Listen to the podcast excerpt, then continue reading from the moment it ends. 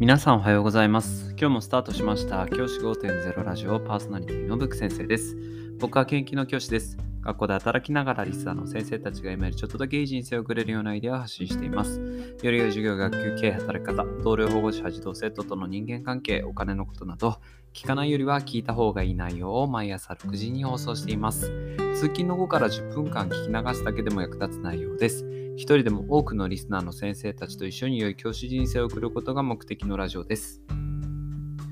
今回のテーマは、休校、あるいは学級閉鎖に備えた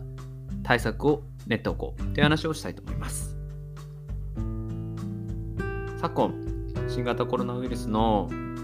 影響でかなりですねあの学あの児童生徒の感染者数が増えている状況です。まあ、ワクチンを打ってない世代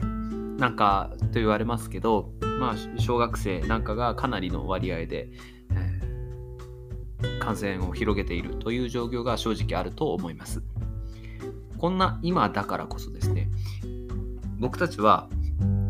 次に対策すべきなのは学級閉鎖なんですよね。学級閉鎖、あるいは学年閉鎖、こうなった時に僕たちはすぐにオンラインに移行できるような対策を今から取っておくべきだと、そういうふうに思っています。今が大事です。なぜかっていうと、4月って年度の変わり目で、まだですね、その例えば Google であったりとか、あとは Microsoft であったりとかの、そのオンラインツールみたいなものが整ってない状態だったりすると思うんですよね。クラスが変わったりとかして。こういう時に休校になったりするのが一番ここ、あのーピンチになります。なんでかというと準備ができてないからですね。なので、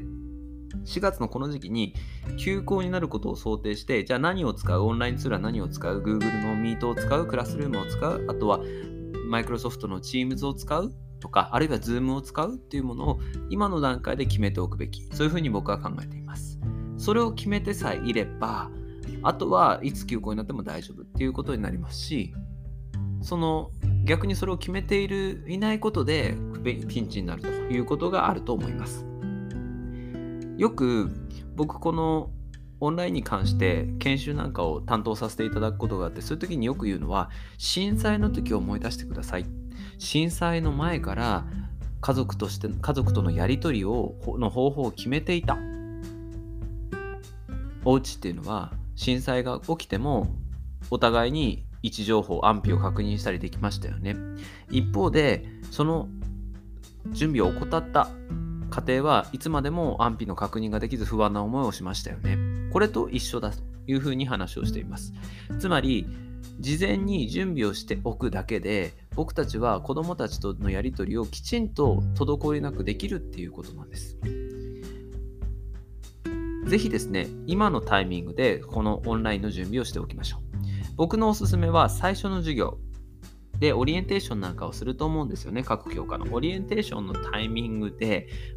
オンラインになった時の話をしてしまった方がいいと思います。オンラインになった時は、このクラスルームに入ってね、この Teams に入ってね、この Zoom を使ってね、みたいなものを事前にもう伝えておく。それをやって、その一手間を加えるだけで、いつ休校、いつ学級閉鎖になっても対応できると思うんですよね。僕の場合はまだ4月の最初の授業が行われてないので最初の授業の時にこの話をどのクラスでも僕が担当するクラスで言うということを決めています。このクラスルームに入ってねここで英語の授業もし休校になったらここで課題を出したりするからねっていう風な話を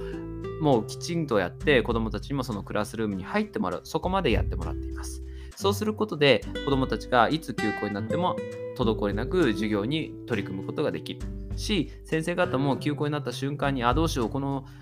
明日使うオンラインのあのビデオツールどれにしようとかってあとはどのどのコードを使おうとかっていうのを考えなくて済みますよね。この新型コロナウイルスの感染症ので僕たち読めないじゃないですかどれだけ誰がかかるかなんて今今もこのご時世誰がかかるかなんて分かんないですからそんな今だからこそ準備をしておくことで先生方の負担も減りますし子どもたちのもうあの戸惑うことがなくなると思います。ぜひそういった意識を持ってほしいなというふうに思います。じゃあ今日はこの辺で起立例着席さようならまた明日。